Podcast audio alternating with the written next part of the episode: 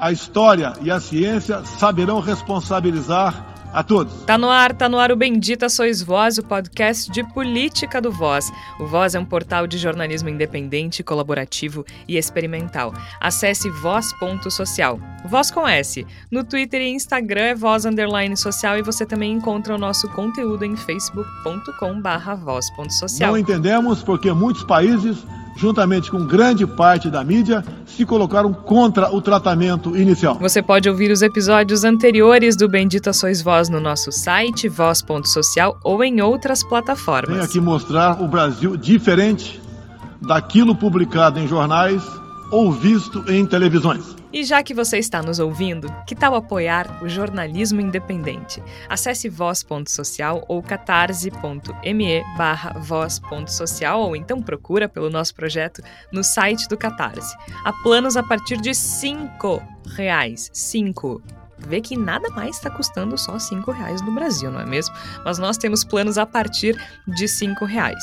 E lembrando sempre da nossa oferta especial que se apoiar com mais de 500 tem acesso às fofocas do nosso grupo de WhatsApp. É Acho que tá valendo. É uma história da base se levarmos em conta que estávamos à beira do socialismo. Eu sou Georgia Santos e desde o início da pandemia de coronavírus, nós nos reunimos em edições especiais do Bendita Sois Vós, cada um na própria casa. Nosso banco de desenvolvimento era usado para financiar obras em países comunistas. Nesta semana, as mentiras de Jair Bolsonaro de novo. Estamos há dois anos e oito meses sem qualquer caso concreto de corrupção. O presidente da República, senhor Jair Messias Bolsonaro, fez a abertura da Assembleia Geral da ONU nesta semana e mentiu. Apresento agora um novo Brasil, com sua credibilidade já recuperada diante do mundo. Mentiu. No último 7 de setembro, data da nossa independência, milhões de brasileiros, de forma pacífica e patriótica, foram às ruas na maior manifestação de nossa história. Mentiu. Como o país do mundo tem uma política de preservação ambiental como a nossa, os senhores estão convidados a visitar a nossa Amazônia. O futuro do emprego verde está no Brasil. Mentiu e mentiu de novo. Sempre defendi combater o vírus e o desemprego de forma simultânea e com a mesma responsabilidade. As medidas de isolamento e lockdown deixaram um legado de inflação, em especial nos gêneros alimentícios no mundo todo. E mentiu mais uma vez. No Brasil, para atender aqueles mais humildes, obrigados a ficar em casa por decisão de governadores e prefeitos e que perderam sua renda, concedemos um auxílio emergencial de 800 dólares para 68 milhões de pessoas em 2020. Ele basicamente mentiu, como sempre. Apoiamos a vacinação. E o Brasil passa vergonha diante do mundo inteiro. E como se não bastasse passar vergonha em Nova York, porque ele sequer pôde comer dentro de um restaurante, afinal de contas ele não está vacinado e precisou comer sua pizza na rua, o ministro da Saúde, Marcelo Queiroga, testou positivo e está em quarentena nos Estados Unidos. Ele que apertou a mão de uma galera. Aliás, não tem que apertar a mão. E como se não bastasse o mico internacional, também há uma vergonha e um constrangimento na CPI da Covid. Por quê? O ministro Wagner do Rosário, da Controladoria Geral da União, depôs na CPI da Covid e fez um papel. Não, me chama de menino mimado, eu não lhe agredi. Não, não, não, se trata A senhora está assim. totalmente descontrolada. Me atacando. Papelão, é disso que a nossa política é feita e eu estou aqui para conversar com os colegas Flávia Cunha, Igor Natucci e Tércio Sacol. Flávia Cunha é uma vergonha por semana. Seja bem-vinda ao Bendita Sois Vós. Obrigado, Georgia. Realmente é muita vergonha e acho que nesse episódio a gente vai falar né, sobre mentira, como tu falou, machismo e negacionismo, que eu acho que é o resumo né, do bolsonarismo nos últimos tempos. É o combo da desgraça. Igor Natucci, seja bem-vindo. Obrigado, Jorge, Flávia, Tércio, ouvintes. Se a gente estivesse chamando o Jair Bolsonaro de um jogador de futebol, ele certamente teria bons desempenhos em termos de regularidade no seu scout, porque ele é um jogador que mente sempre e sempre passa vergonha. Não dá para reclamar de consistência, né, Tércio Sacol? Seja bem-vindo ao Bendita Sois Vós. Obrigado, Georgia, Flávia, Igor e os nossos ouvintes. Não dá para reclamar, mas também dá para pensar que foi uma fala para reforçar tudo que nós falamos. Bolsonaro não disputa a eleição 2022, disputa a atenção do seu cercadinho. Ele fez um discurso na ONU para o seu cercadinho. Que coisa maravilhosa, né? Pelo menos mostra a consideração que ele tem com a galera do cercadinho. Olha que chique. Eu acho que o Otávio Guedes na Globo News disse algo muito interessante. Jair Bolsonaro foi até a ONU para fazer uma live. Porque foi basicamente isso, né? Ele foi lá para fazer uma live. Então, é sobre isso que a gente vai falar principalmente no episódio de hoje, sobre o discurso de Jair Bolsonaro na abertura da Assembleia Geral da Organização das Nações Unidas em Nova York a edição de número 76, um discurso que foi marcado por mentiras, basicamente, não é mesmo, Igor Natush? É, tradicionalmente, o, o presidente do Brasil é o primeiro chefe de Estado a falar, e o Jair Bolsonaro voltou então a defender o uso de medicamentos sem eficácia contra a Covid, se mostrou favorável ao mentiroso tratamento precoce, se mostrou contrário às medidas sanitárias uh, reconhecidas pela Organização Mundial da Saúde como o lockdown, uh, se eximiu de qualquer responsabilidade com relação à, à tragédia econômica brasileira. Ele ainda falou muito abertamente sobre a não obrigatoriedade da vacina e sobre como ele é contrário a essa medida, e ainda tentou se passar por ambientalista, praticamente. Então, é um rosário de mentiras e desculpa usar a palavra rosário, porque ainda vamos falar de Wagner do Rosário mais para o final, mas é um rosário de mentiras que a gente vai destrinchar aqui. Foi uma manifestação bem curta, né? Não foi um discurso longo, foi um discurso uh, curto, e alguns trechos são dignos de nota, não é mesmo, Igor Natush? A começar que a primeira coisa que Bolsonaro diz quando abre a boca é que está lá para mostrar um Brasil diferente daquele mostrado nos jornais e na televisão. Ou seja, um Brasil que não existe. E isso ficou claro na sequência do discurso, porque além de começar atacando os jornalistas, como ele gosta de fazer, ele ainda disse que era um país que estava à beira do socialismo, Igor Natush. Tu vê que interessante, Michel Temer, é. socialista? É, é, Olha que momento. É uma coisa muito curiosa, né? A gente vai descobrindo no Brasil, Jorge, ouvintes, cada vez mais, que estamos realmente cercados de comunistas, né? Porque todo mundo é comunista do Brasil se não receber a bênção encontrar de Jair Bolsonaro. A gente vivia, então, depois da, da derrubada da comunista Dilma Rousseff, a gente vivia um regime comunista conduzido por Michel Temer, o mesmo comunista que assinou a cartinha de rendição de Jair Bolsonaro para o Centrão logo depois do golpe de Estado fracassado de 7, 6, 7 e 8 de setembro. Veja essa coisa curiosa, né? A gente, a gente precisa de Jair Bolsonaro para se salvar dos comunistas que existem na imaginação dos bolsonaristas. Mas o, se a gente for analisar, tentar analisar certo, até certa medida o discurso do nosso querido Jair Bolsonaro na ONU, realmente concordo que a gente trabalha com uma ideia de alguém que mentiu uh, como de uma maneira muito espontânea. Né? Me parece muito interessante perceber como nada na fala de Jair Bolsonaro é verdade. Absolutamente nada. Ele começou falando mentiras, terminou falando mentiras e tentou, eu pessoalmente acho que fracassou, mas ele tentou parecer menos hidrófobo contando as suas mentiras. Né? Eu acho que a gente tem que tomar também um certo cuidado com os termos que nós utilizamos, porque se eu disser que ele foi mais moderado, estarei mentindo, porque não houve nenhuma moderação no discurso de Jair Bolsonaro. Houve um tom de voz menos hidrófobo, ele babou menos pelos cantos da boca, o que, sinceramente, não é vantagem nenhuma quando se, se lista, quando se faz, uma, se faz uma lista de todos os absurdos que foram ditos por Jair Bolsonaro durante seu discursinho na ONU.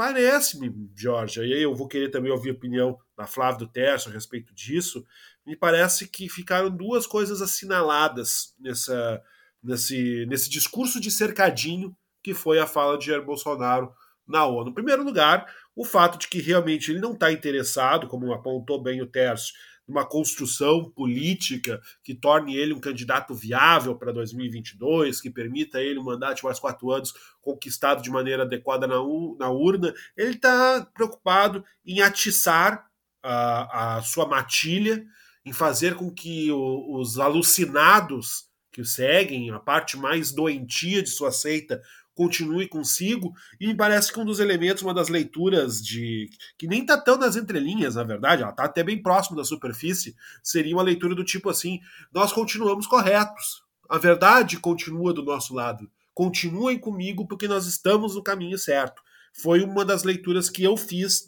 desse discurso tresloucado de Jair Bolsonaro. E a outra questão que me parece saltar dessa, dessa fala de Jair Bolsonaro na Assembleia da ONU, que foi uma fala para o Brasil e praticamente nada para o exterior, mas nesse elemento me parece que é muito significativo e que dialoga com toda a postura que Jair Bolsonaro tem adotado durante seu período nos Estados Unidos.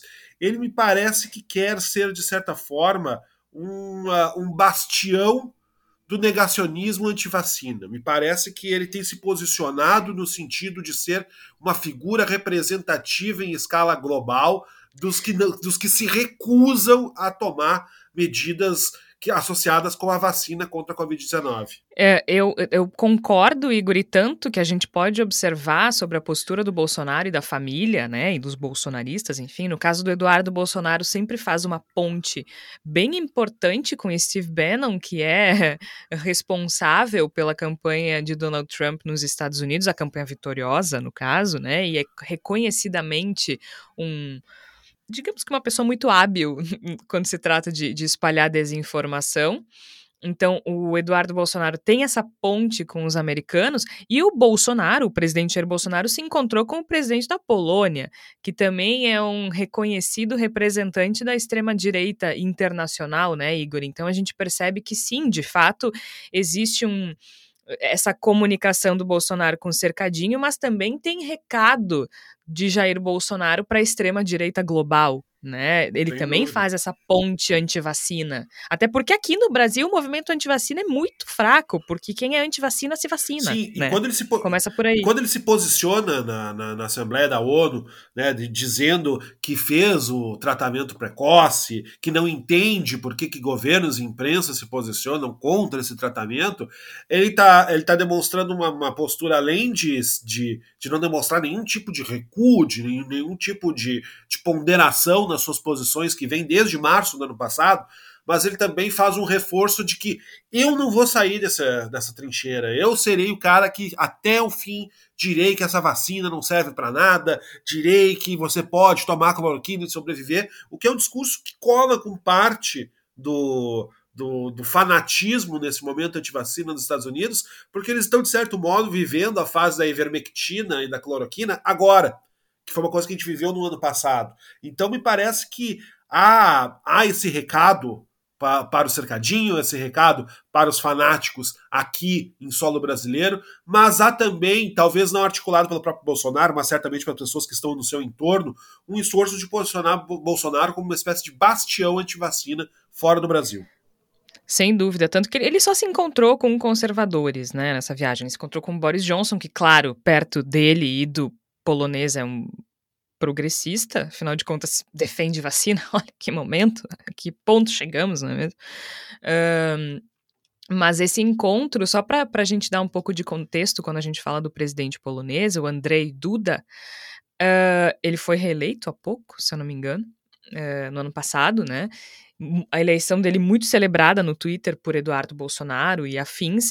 E só para se ter uma ideia de quem é, é esse presidente polonês, né? ele aprovou, por exemplo, uma sequência de reformas que diminuem a independência do judiciário, inclusive punindo juízes que criticam o governo. É, propôs uma lei que proíbe a adoção de crianças por casais homossexuais. Ele mina uh, Uh, além, além da homofobia e de minar a independência do judiciário, ele ainda é acusado de xenofobia, antissemitismo. Então, é, é uma figura bastante complicada, assim, né? Esse amigo do presidente Jair Bolsonaro. De todo modo, acho que sim, é um sinal de que ele é um sinal que ele está mandando para a extrema-direita internacional. Agora, Tércio, eu não estou indo em ordem aqui, tá, gente? Eu vou indo conforme eu acho que os assuntos se encadeiam com o nosso, com o nosso papo de hoje. Mas, Tércio, me parece que um outro recado que ele tenta dar para o público internacional é com relação à economia, porque ele mente, né?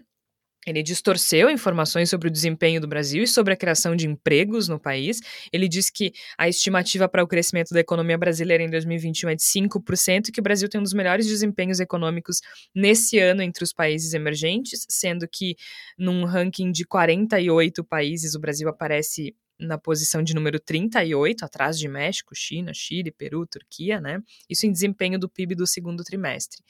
Uh, ele afirmou que durante o governo dele o Brasil recuperou a credibilidade externa e que hoje se apresenta como um dos melhores destinos para investimentos. Então, me parece que também tem uma tentativa dele de passar um recado para o mercado internacional de que é seguro investir no Brasil. A, a, bolsa vem recebendo um volumes de investimento estrangeiro bem altos, né, recorde. Parte dessa entrada se deve, no entanto, à recente alta de juros, muito provavelmente, né? E, é, e é o grande volume de recursos disponíveis lá fora. Uh, não esquecendo do pacote de ajuda dos Estados Unidos. Então, me parece que esse é um recado que ele tenta mandar para o mercado externo, né? Uh, falando que. Outras mentiras também, falando que o Brasil Uh, terminou 2020 com mais empregos formais do que em dezembro de 2019, que isso ocorreu graças às ações uh, de programas do governo federal. E só que a gente não pode esquecer que havia mais empregos formais no final de 2020 do que em 2019, mas as vagas perdidas entre março e junho do ano passado não foram recuperadas, né? Então, uh, Segundo dados do IBGE, o desemprego estava em 14,1 em agosto desse ano, próximo às máximas históricas, e 14,4 milhões de brasileiros desempregados, né? Então, assim, ele distorceu tudo, mas ele tentou mostrar para o mercado externo que é seguro investir no Brasil, né? Que o Brasil está se fortalecendo. Pois é, Jorge, nessa questão da, dos dados da economia, é, a gente costuma dizer no jornalismo econômico que os números eles podem dizer o que, o que tu queira que que eles digam mediante tortura, né? Eles gritam o que tu mandar eles dizer. É, nesse caso do investimento externo, eu poderia, por exemplo, é, sugerir uh, que o Brasil teve redução de 62% na entrada de investimentos internacionais no ano de 2020, e esse foi o menor nível, 2020, dos últimos 20 anos. Esse é um contraponto, por exemplo, esse é um dado do, do monitor de tendências de investimentos globais, divulgado no ano passado. Com relação aos dados do desemprego, a gente também tem que olhar para uma mudança de métrica, uma mudança de metodologia que foi feita recentemente. Então, esse dado não está refletindo apenas o emprego de carteira assinada. Vamos tentar ser mais simplório, vamos tentar ser mais básico. Sai na rua. Sai na rua e pergunta para as pessoas que estão trabalhando o que, que está acontecendo na vida delas. Mesmo os bolsonaristas, mesmo as pessoas mais radicais, se tu não entrar na disputa do Bolsonaro, só colocar os termos, eles vão dizer: a vida está pior. Os empregos estão de pior qualidade, a remuneração está inferior, nós estamos precarizados, trabalhando mais para receber menos e gastando muito mais também. E, é, Georgia, tu falaste da Polônia, né? É, o parênteses que eu achei interessante é, é o, o ensejo que aconteceu na Polônia na eleição do ano passado é uma eleição totalmente acusada de fraudes, inclusive pelo, por parte dos observadores internacionais. Ah, bem, bem lembrado. Realmente, realmente houve muita disputa com relação à, à, legitimidade dessa eleição. E é o tipo de pauta que vai tentar ser implantada aqui, né? Uh, a ideia do voto impresso era essa. Era poder fazer um voto de cabresto, era poder uh, convencer voto de milícia e por aí vai. De qualquer forma, além dos dados não refletirem a realidade, o meu ponto para trazer aqui, e nós não somos um podcast que baseia nossa leitura de mundo no Twitter, eu quero deixar isso muito claro, é, mas é, se a gente começar a olhar para os conspiracionistas de Telegram, WhatsApp e Twitter do Bolsonaro, eu dei uma, uma conferida geral ontem, né? Passei um pouco do meu. Uh, tomei Estomazil e fui ver isso de tarde nos patrocínios Estomazil, acho que é um bom patrocinador para o nosso programa nesse momento. É, e eu fui ver que foi muito, o eco foi muito uh, bem aceito por eles. No entanto, os movimentos mais liberais, moderados, que esperavam do Bolsonaro um discurso pró-investimento internacional e saíram irritadíssimos. Ou seja, aquela ideia livres, partido novo, direita fisiológica, não está agradada com esse discurso do Bolsonaro, que reforça o que nós falamos na abertura, que há um indicativo de que a ideia do Bolsonaro não é vencer a eleição. É ou derrubar a eleição ou ir para o segundo turno e fazer o Brasil colapsar, convulsionar. É, não existe outra razão. Essa discussão econômica ela nem está em pauta, Georgia, porque ele sabe que as pessoas nunca pagaram tanto pelo gás, pela gasolina, que o desemprego está galopante, que o Auxílio, o auxílio Brasil é, não foi definido ainda, inclusive está tendo um acordo agora para que os precatórios não sejam pagos, ou seja, muitas pessoas que precisam do dinheiro não vão receber o dinheiro também. E essa, é, é, esse cenário pintado parece aquelas pinturas é, é, bolsonaristas que aparecem, assim, os artistas bolsonaristas que fazem umas coisas horrorosas. Super assim. bonitas. É, então esse é, o, esse é o mundo bolsonarista. A economia é só mais uma tinta errada é. na, na parte errada da tela errada.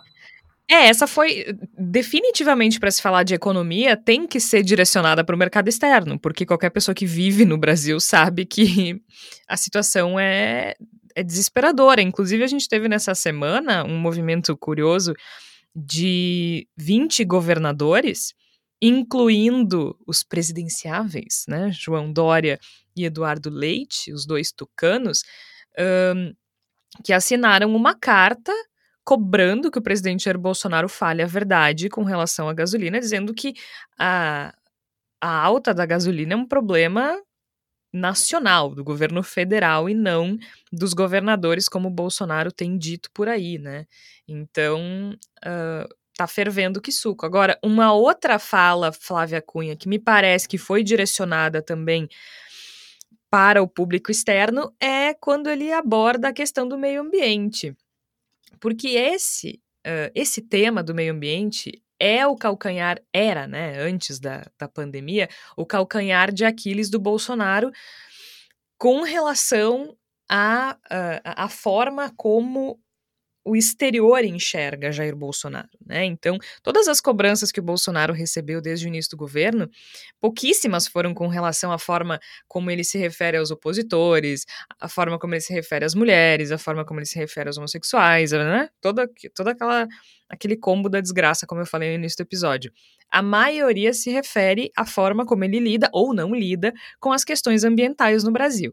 Então, ele também me parece que nesse discurso tenta, tenta mandar um recadinho, mas que também não se sustenta, né? Não, não, não, não é, não é plausível, porque a gente vê, por exemplo, assim, ele dizendo do bioma amazônico, né, que 84% da floresta está intacta, abrigando a maior biodiversidade do planeta e tal, né, fazendo fazendo uma um xalalá ali com relação à questão da Amazônia, dizendo que teve uma redução de 32% do desmatamento no mês de agosto, quando comparado a agosto do ano anterior.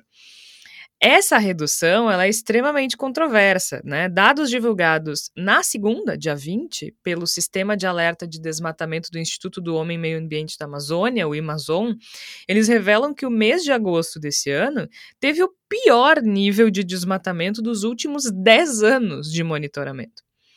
Foram 1.606 quilômetros quadrados desmatados, segundo esse, esse levantamento.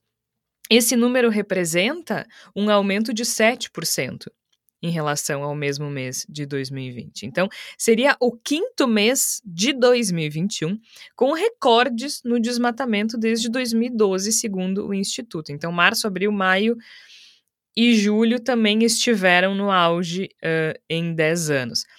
Qual é a questão? O Bolsonaro apresentou uns dados do INPE, né, que, que divergem dos apresentados pelo Amazon. O INPE registrou 918 quilômetros quadrados de área desmatada, e então esse valor seria uma queda com relação ao ano anterior. Mas a gente sabe, né? É só olhar, a gente está vendo agora a Chapada sendo destruída pelo, pelo fogo, incêndios, desmatamento. A gente está falando de incêndio na Amazônia.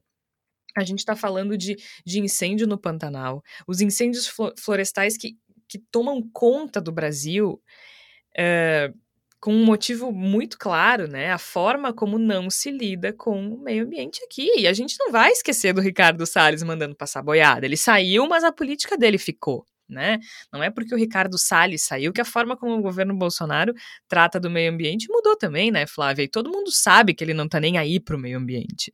Então é mais uma mentira que ele tenta emplacar, falando que vai reduzir o desmatamento, falando que o, o Brasil é o futuro do emprego verde, e a gente sabe que é mais uma mentira. Pois é, Georgia. Quem não conhecesse Bolsonaro ia dizer até que ele era realmente um ambientalista ali, né? Defendendo e dizendo quem é que, que o Código Florestal brasileiro é um dos melhores do mundo, né? É uma coisa assim, é uma cara de pau imensa, né? Isso que ele fez de pegar um dado isolado, né? É uma, é, não deixa de ser uma mentira, né? Porque tu pega um dado isolado do contexto, também é uma distorção da realidade. A gente sabe que ainda mais na situação atual da Amazônia, isso não passa de realmente uma, uma mentira, né? Mas eu queria chamar uma eh, atenção para uma outra questão aqui. Eu estava relendo o discurso do, do, do, Bolsonaro, e até tem a ver com essa parte do meio ambiente, mas eu fico espantada, eu não sei quem foi, né? Com certeza não foi o Temer que escreveu esse discurso aqui, né? Sabe que não. Mas eu fiquei impressionada, assim, não passaria, acho que nem no Enem, uma, uma redação dessas, assim. Qual país do mundo tem uma política de preservação é ambiental como a nossa? Interrogação. Os senhores estão convidados a visitar a nossa Amazônia. Ponto de exclamação. Então, assim, não tem nenhum tipo de conexão, né? É, um, é um, monte de frases meio desconexas, assim. Me parece que botaram lá no gerador de Lero Lero, né? Vamos lá, vamos ter que falar de todos esses temas ao mesmo tempo e vamos tentar enrolar as pessoas. E é um pouco isso, né? O que a gente vê, o, o discurso do Bolsonaro, assim, essa parte do, do, do, meio ambiente, acho que talvez seja a maior cara de pau mesmo, né? Do discurso, dentro de todas as coisas que ele falou aqui, né? E, e acho que a parte do, do negacionismo, assim, extremo, né? E ainda defender o tratamento ineficaz contra a Covid, eu acho que também é uma coisa muito séria de se fazer no momento em que a Assembleia da ONU era para discutir, né, essa, o que fazer, né, nesse, nessa retomada, uh, nesse final da pandemia, né, então eu acho que, eu, eu acho que é um, uma sinalização muito negativa, né, do, do presidente brasileiro agir dessa forma nesse ambiente, porque eu acho que é isso, né? Falar para o público interno no, naquele lugar ali, ele está completamente equivocado, né? E por fim, eu só queria destacar uma outra coisa que eu, que eu li do discurso dele, que eu achei, que eu fiquei impressionada com a falta de adequação é ficar defendendo a família tradicional, né? Para que isso naquele discurso? É, não, já já, não já faz vou chegar sentido, né? Eu já vou chegar, porque era, é, só, só quero voltar pra, um pouquinho para a questão do meio ambiente, porque assim, ele como a Flávia disse, a gente não pode ignorar o contexto, né? Ele não mentiu no número que ele usou. Realmente, o INPE divulgou aquele número de redução de desmatamento. Mas existem outros números que devem ser considerados, né? E tanto que a gente falou do Amazon, por exemplo, mostra que houve um aumento. E, a, e além disso, a gente não pode ignorar o contexto da gestão de Jair Bolsonaro quando a gente fala de gestão do meio ambiente, né? A gente não pode ignorar que uh, o contexto de avanço da destruição sob a tutela de Jair Bolsonaro. Então, há inúmeros números que mostram Inúmeros números é ótimo, né? Inúmeros dados que mostram que o governo de Jair Bolsonaro tem uma política de não preocupação com a questão ambiental, tem uma política de destruição ambiental. A gente tem uma série, ele falou muito da Amazônia, né? Mas outros biomas têm perdas importantes com a política ambiental uh, bolsonarista. Um deles é o Cerrado, por exemplo, a maior área sob alerta de desmatamento para agosto desde 2018. O número de focos de incêndio foi o maior desde 2012. No Pantanal, houve recorde de queimadas em 2020. Um levantamento divulgado nesse mês mostrou que 17 milhões de animais vertebrados morreram por causa das chamas no bioma no ano passado. 17 milhões de animais vertebrados morreram. Vocês têm ideia do impacto disso? Isso para se recuperar a gente está falando de décadas e décadas e décadas, né? Eu, eu falei do incêndio na Chapada, é o incêndio na Chapada dos Veadeiros, já são mais de 18 mil hectares de cerrado destruído. Então, ele pode despejar o, o, o, número que ele quiser em cima da gente. A gente não vai ignorar esse contexto. E outra coisa que a gente não pode ignorar, então, já que tu puxou esse assunto aí, Flávia, eu vou, vou antecipar e tu já, a gente já fala sobre isso. Essa coisa que aí sim é, é, é fala para cercadinho, né? Defendendo a família tradicional, defendendo a família tradicional brasileira. Só que eu acho muito interessante que ele se contradiz de certa forma, né? Porque em alguns pontos ele fala sobre liberdade de expressão, sobre liberdade de culto, e aí em seguida ele fala sobre família tradicional e, por exemplo, ele toca na questão internacional falando do Afeganistão, mas ele só vai oferecer visto humanitário para os cristãos. Deve ter um cristão no Afeganistão, né? Peraí, já, já. Tem, tem, eu ia fazer esse parênteses mais no final, mas já que tu falou, tem uma parte da fala dele sobre Afeganistão que é: Concederemos visto humanitário para cristãos, mulheres, crianças e juízes afegãos. Só que, olha só, é, não é juízes, tá? Era jovens. Sim. Só que ele errou, jovem. não sabe ler. Então, como ele não sabe ler, ele leu juízes. E aí o Planalto, para agradar, foi lá no site do Planalto depois e mudou juízes para jovens, desculpa, jovens para juízes. Ou seja, a partir de hoje, o Brasil não receberá mais jovens afegãos, só juízes afegãos para agradar o discurso torto de uma pessoa que não é capaz de ler um discurso nem um TP. É. Ah, então é por isso que ele. Porque quando eu reli, fiquei pensando, mas por que juízes? O que, que tem a ver isso? Agora eu entendi a loucura do Bolsonaro. Mas aí. Não, e é, e é, uma groselha, né? É um, é um festival de groselha, porque aí ele fala uh, tolerância religiosa, mas o visto para os cristãos. Eu até vi, eu acho que o número de cristãos no Afeganistão é coisa de 10 mil, não chega a meio por cento. Uh, ele fala, por exemplo, sobre tolerância, e aí depois, na sequência, fala sobre família tradicional, né, Flávia? Então, assim, é, é, um festival de groselha, de fato. Pois é, não, ele, ele fala na sequência: temos a família tradicional como fundamento da civilização e a liberdade do ser humano só se completa com a liberdade de culto e expressão. Uh, não faz nenhum sentido isso, né? Porque no, no momento a, a família tradicional como fundamento da civilização não, não faz sentido. Né? E, e, e, eu, e eu acho que é, que é, que é importante a, a, gente falar também aqui, né, que ele faz questão de, na abertura do discurso, também falar dos militares, né? Eu acho que é uma coisa assim, olha, esse, esse discurso ele é para lá de esquizofrênico, né? Que e temos um presidente que acredita em Deus, respeita a Constituição e seus militares, valoriza a família e deve lealdade a seu povo. Então, assim, realmente, Bolsonaro. Eu não sabia nem que a gente já tinha tido presidente ateu.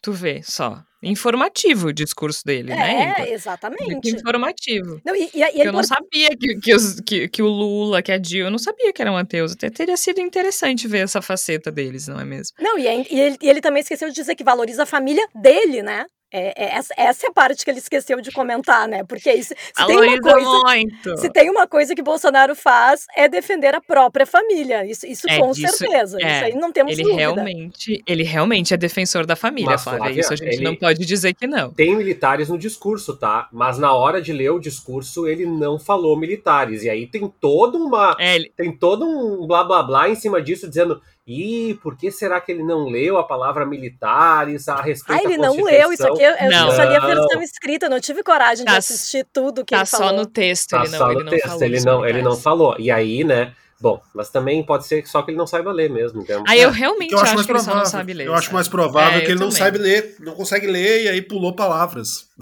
e eu isso tá realmente acho. Agora, Igor, uma outra coisa que ele disse que também foi uma mentira, veja só, não é mesmo? É, que aí sim a gente tem que. A gente já falou, né, do que. Do que pode ser interpretado como um recado para o exterior, agora vamos voltar para o Brasil, porque a maior parte do discurso do Bolsonaro foi para o cercadinho dele, foi para a base dele, o que mostra talvez que Uh, ele esteja bem pouco preocupado com, com a eleição em si, sim em reforçar a base.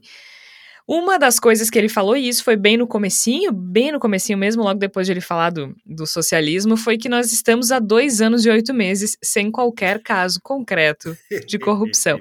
Você gostaria de comentar alguma coisa, Igor Natush? É, eu, é, eu, eu, eu, fico, eu fico meio sem palavras, na verdade, né, Jorge? Eu acho que a gente tem, a gente tem um presidente que é uh, repleto de defeitos, mas esse, esse quase superpoder ele tem, né? De às vezes nos deixar completamente sem palavras. A gente tem incontáveis casos de corrupção envolvendo o governo Bolsonaro.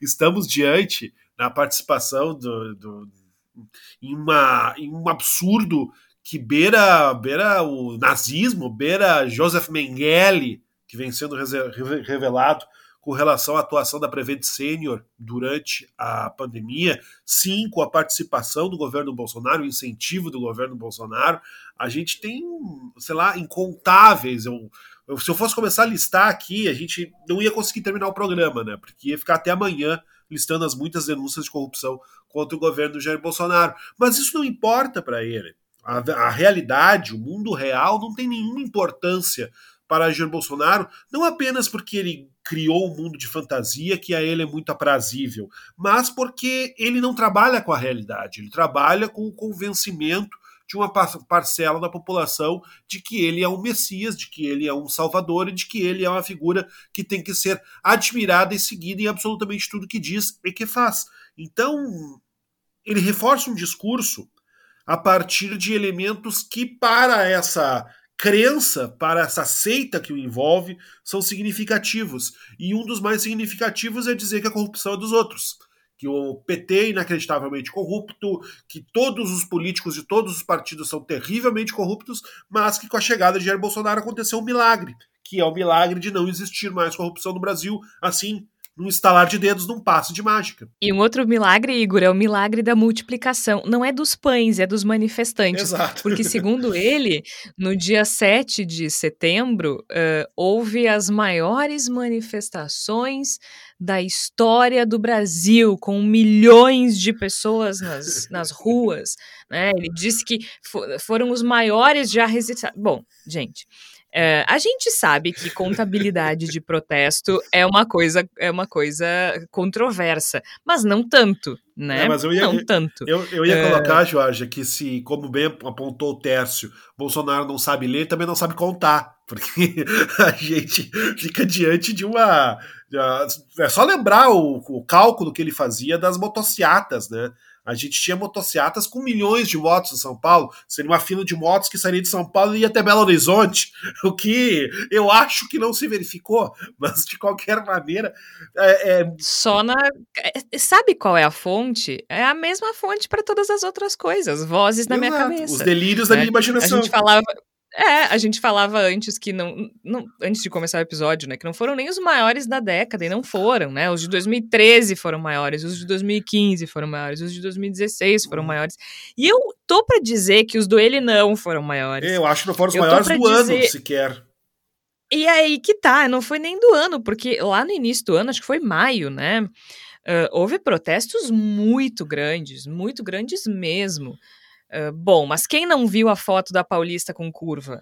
É. Tércio, tu que morou em São Paulo, fala pra gente se tem curva, se aquela curva existe é, na eu, Avenida eu morei, Paulista. Eu, eu, sabe, antes do Tércio, eu morei durante um ano e meio em São Paulo. Ah, não sabia, pois Igor, é. desculpa, e não, então. E não, eu, e não eu... lembro de ter visto curva na, na Paulista. Pode ser que tenham derrubado a Avenida Paulista e reconstruído no período que estou morando em Porto Alegre, mas eu é, acho que não aconteceu. É, o... Mas eles também multiplicou, ele também multiplicou o auxílio emergencial. Tem uma coisa muito legal, Jorge, que nos grupos bolsonaristas, é, no meio daquela groselha toda, das pessoas dizendo, olha, nosso Salvador e o Arizona, e o Trump vai voltar na sexta-feira e não sei o quê. E, e, e, nós descobrimos que a gravidade é uma, é uma farsa e tal. É, o movimento antigravidade, que também é uma teoria deles, né? Que, que a gravidade é uma farsa da ciência. Bom, enfim. É, é sério isso? Sim. sim. Mentira. É sério. Não. Seríssimo. que a gravidade não existe. Sim, depois deem um Google aí, movimento antigravidade. Quem sabe a gente derruba eles para ver se existe ou não. Não, não, não, eles têm uma teoria. Para ser sincero, terra plana já não é uma coisa que circula tanto, mas o movimento antigravidade voltou com força. Essa questão da auditoria, o Trump vai voltar, segundo eles, a qualquer momento. E entre outras uh, tantas coisas, né? Uh, também tem uma agora não vamos lembrar, a aliança, aliança pela terra, daí a aliança, o Putin é da aliança, hora ele é da aliança, hora ele é inimigo da aliança, eu não consigo entender.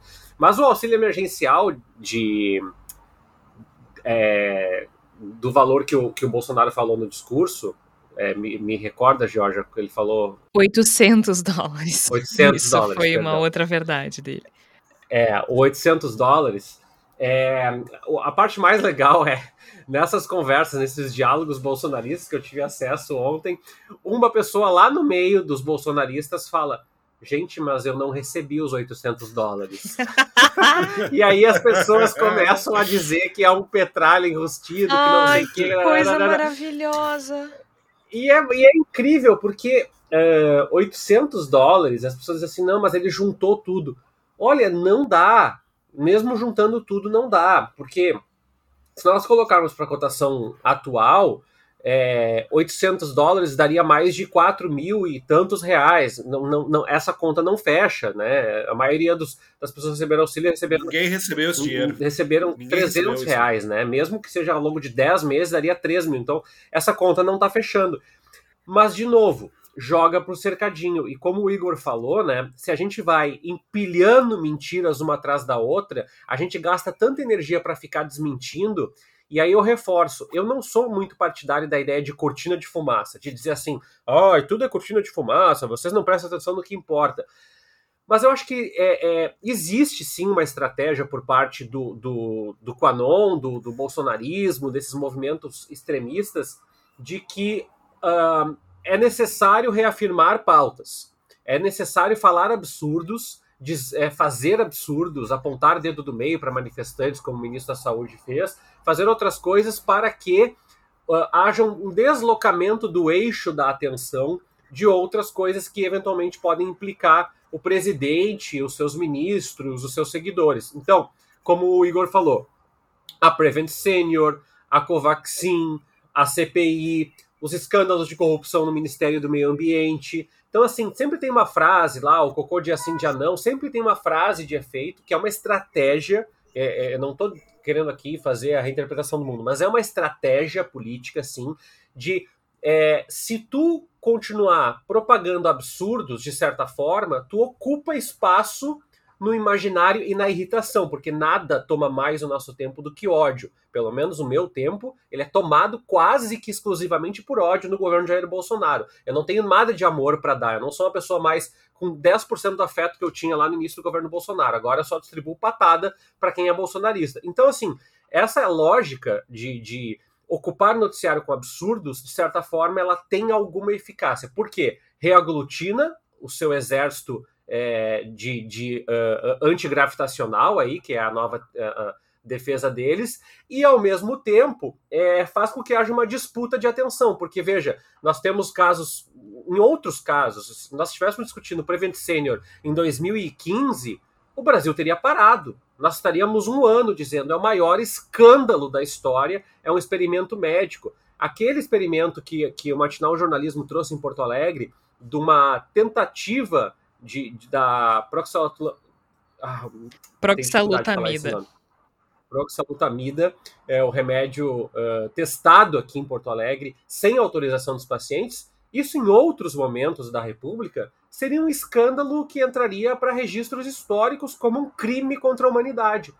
Agora passou uma semana, passou outra e a gente está discutindo outras coisas. Por quê? Porque há uma profusão de absurdos recorrentes. E o discurso da ONU entrou um pouco nessa cadeia de absurdos. É para o público externo? É, mas também é para convencer o cercadinho que a eleição do ano que vem é uma farsa e que nós temos que aglutinar os 20%. Pois é, Igor, o Tércio puxou o gancho, né? Uh, a cereja do bolo do discurso, e aí para gente uh, encerrar esse capítulo Bolsonaro na ONU, foi então, de fato, as manifestações do presidente Jair Bolsonaro com relação às questões relacionadas à pandemia do novo coronavírus. O nosso governo tem se posicionado contrário ao passaporte sanitário ou a qualquer obrigação relacionada à vacina. Desde o início da pandemia, apoiamos a autonomia do médico na busca do tratamento precoce, seguindo recomendação do nosso Conselho Federal de Medicina.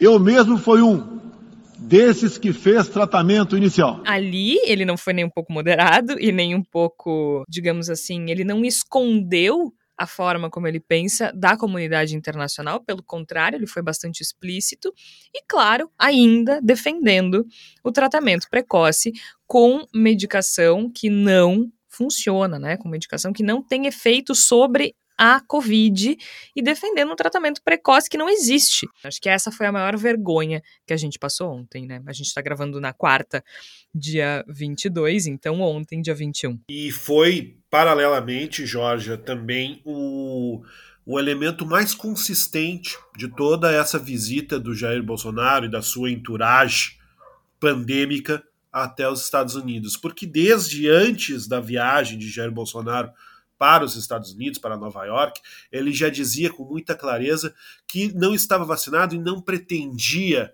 se vacinar ou não pretendia deixar de ir à Assembleia por não estar vacinado. Ou seja, desde o primeiro momento, ele colocou como um elemento fundamental da, do, do, do, seu discurso e da sua narrativa simbólica, por assim dizer, em torno da sua presença, o fato de que ele era um não vacinado, de que ele era uma figura que não ia se vacinar, não ia se submeter a tomar vacina, nem mesmo para ir ao encontro dessa importância geopolítica global, como a gente verifica na, na Assembleia da ONU. E ele não tomou vacina, ele comeu pizza na calçada, porque não podia entrar nos restaurantes por não estar vacinado. Ele encontrou uh, chefes de Estado sem estar vacinado. Queiroga, que agora a gente sabe que está com a Covid-19, por mim que se dane, que se vire, não vou desejar nenhum tipo de saúde para Marcelo Queiroga. A minha capacidade de ser solidário com essas pessoas acabou. Mas ele está com Covid, apertou a mão de Boris Johnson, o primeiro-ministro da Inglaterra, e, e sabe-se lá o que pode acontecer, né? É. Sabe-se lá o quanto de, de, dessa presença da, da cepa, da cepa Bolsonaro na, na, em Nova York pode espalhar, disseminar Covid sobre chefes de Estado, integrantes de delegações, e tudo isso faz parte de um reforço de um discurso absurdo de Bolsonaro, que é o discurso de que Dane-se a vacina, dane-se a saúde, dane-se tudo, eu faço o que eu quero, mesmo que seja completamente incoerente, que seja completamente ilógico e completamente sem sentido para uma pessoa na posição em que eu estou. No fundo, o Jair Bolsonaro e o bolsonarismo como todo é um movimento de arruaceiros, de moleques que não entendem a sua posição, que são incapazes de compreender as importâncias da, das coisas que são feitas pelos adultos em um mundo de adultos. E nesse sentido, por mais triste e assustador que seja, o fato é que Jair Bolsonaro tem sido profundamente e tragicamente coerente de uma ponta a outra. E se alguém tinha alguma dúvida, agora não tem mais. Antes de nós irmos para a palavra da salvação, Flávia Cunha, eu quero comentar contigo muito rapidamente um episódio dantesco que nós testemunhamos na CPI da Covid no dia de ontem, com o depoimento do ministro Wagner do Rosário da Controladoria Geral da União. Ele, diante de uma discussão. Uh, em que faltou argumentos, faltaram argumentos, ele chamou a senadora Simone Tebet de descontrolada. O moleque de Não me chama de menino mimado, eu não lhe agredi. Não, não, não se trata A senhora está assim. totalmente descontrolada. Me atacando. Epa, você está descontrolando. É, rapaz, ô rapaz. Você está sendo machista, machista. Meu amigo, você está pensando que tá onde? É o moleque, rapaz. Desculpa. Presidente. Está pensando que está onde, rapaz? O moleque que está aí, não está aí por mérito, está aí por favor de Bolsonaro. Moleque de caralho. É, eu acho que é só mais um episódio, né, de machismo, né, demonstrado por algum integrante do governo Bolsonaro. Não é nada surpreendente, né? E é importante a gente dizer, né, que não é algo incomum ah, o machismo na política. A gente sabe né, o quanto as mulheres estão ainda em menor número nos cargos, e, e, isso é muito normal, né? E não só num contexto político, uma mulher ser chamada de descontrolada. Eu acho que sempre que uma mulher, ela, ela, quando o homem não tem um argumento, ele chama a mulher de descontrolada como uma forma de tentar desestabilizar ou de tentar fazer com que a mulher realmente se descontrole para ele tentar ganhar a discussão. Nesse caso aí, né, a gente já sabe quem é que perdeu a discussão. Exatamente. Bom, pelo menos eu fiquei muito satisfeita de ouvir que a maioria dos senadores se mobilizou contra ele, com exceção do Marcos Rogério, não é mesmo? Mas só de ouvir o que o, o senador Otto Alencar falou já foi uma. E que a Leila chamou o Marcos Rogério na chincha, que foi a ah. parte mais divertida de toda a CPI. e bota chamada, né? Isso sim é o legítimo chamar na chincha. Bom, chegou o momento da palavra da salvação, aquele momento em que a gente recomenda materiais adicionais sobre o tema do episódio ou simplesmente uh, que a gente entende que vocês devam conhecer. Eu quero começar, muito rapidamente, porque é um livro de crônicas super divertido, de um escritor do qual eu gosto muito, que se chama Luiz Fernando Veríssimo. Alguém adivinha o título? As Mentiras que os Homens Contam. Eu não vou explicar porquê, não é mesmo? Apenas recomendo a leitura. Flávia Cunha, o que é que tu tens pra gente nessa semana? Quero recomendar a leitura ou a releitura de um clássico da literatura brasileira que foi citado durante a CPI da pandemia, Vidas Secas, do Graciliano Ramos, né? Já que o, o ministro da CGU foi comparado ao Fabiano, que é um dos personagens desse, desse livro, né, por Renan Calheiros, né, o nosso malvado favorito aí citou esse livro e eu recomendo, né, um livro bastante uh, conhecido, né, e, mas é, é, sempre vale a releitura e para tentar entender por que que Renan Calheiros fez essa comparação. O Capitão Amarelo, diz ele. Grande momento da CPI. A CPI tá, tá forte essa semana, né? Tércio Sacol, tens alguma coisa para a Palavra da Salvação? Queria recomendar o Profissão Repórter, programa da Rede Globo do Caco Barcelos, que falou sobre violência policial, é, ainda mais no contexto de bolsonarismo aí. As matérias estão disponíveis lá no site do Profissão Repórter e é uma discussão que a gente precisa fazer porque ele termina fazendo uma reflexão sobre o uso de câmeras. Precisamos usar câmeras para que nós tenhamos acesso ao que a polícia está fazendo. Não há motivos para a polícia relutar contra isso. O programa é muito forte. Se está com o estômago fraco, com a, com a saúde mental fragilizada, eu não recomendo, mas é um programa incisivamente importante, jornalisticamente é, muito preciso. Profissão repórter continua absolutamente relevante na cena jornalística brasileira. Igor Natush, qual é a tua sugestão da semana? Eu estou nesse momento relendo a Divina Comédia de Dante Alighieri, uma edição bilíngue do Inferno, traduzida por José Clemente Pozenato. Né, a gente tá, teve há poucos dias a celebração dos 700 anos da morte de Dante. E eu acho esse livro muito significativo para quem não leu. Estou com uma edição muito interessante da Fundação Antônio Meneghetti porque ele é revolucionário em muitas coisas, né? Uma obra que é revolucionária em muitos sentidos. E um desses sentidos é por ter sido um dos primeiros trabalhos literários a expor ideias humanistas, né? uma visão humanista da, da sociedade e da própria existência humana. Eu acho que isso é uma coisa muito importante para a gente resgatar em tempos tão duros, tão brutos, tão, tão selvagens, no pior sentido possível, tão desumanizados como que nós estamos vivendo. E eu acho que é muito interessante, com esse olhar, com essa apreciação, ler ou reler o material que o grande Dante Alighieri escreveu há mais de 750 anos atrás com a Divina Comédia. Então recomendo a todos que deem uma procuradinha, é obra de acesso livre, quem não quiser comprar o livro certamente vai encontrar em algum lugar, talvez não essa tradução, mas vai encontrar a obra para dar uma olhada. É uma obra que eu acho muito importante e nos ajuda a refletir sobre os tempos que nós estamos vivendo. Belíssima lembrança. Eu sou Georgia Santos, participaram a Flávia Cunha, o Igor Natucci, o Tércio Sacol. Bendito a sois vós, vai ficando por aqui. Lembrando que é publicado sempre às quartas-feiras, às 5 horas da tarde. E, por favor, se puderem, ajudem, apoiem o jornalismo independente. Lá no nosso site tem os caminhos para apoiar o Voz. A gente tem planos de assinatura a partir de 5 reais. 5 reais, gente. É baratex, vai. Essa força. a gente volta na próxima semana. Até lá!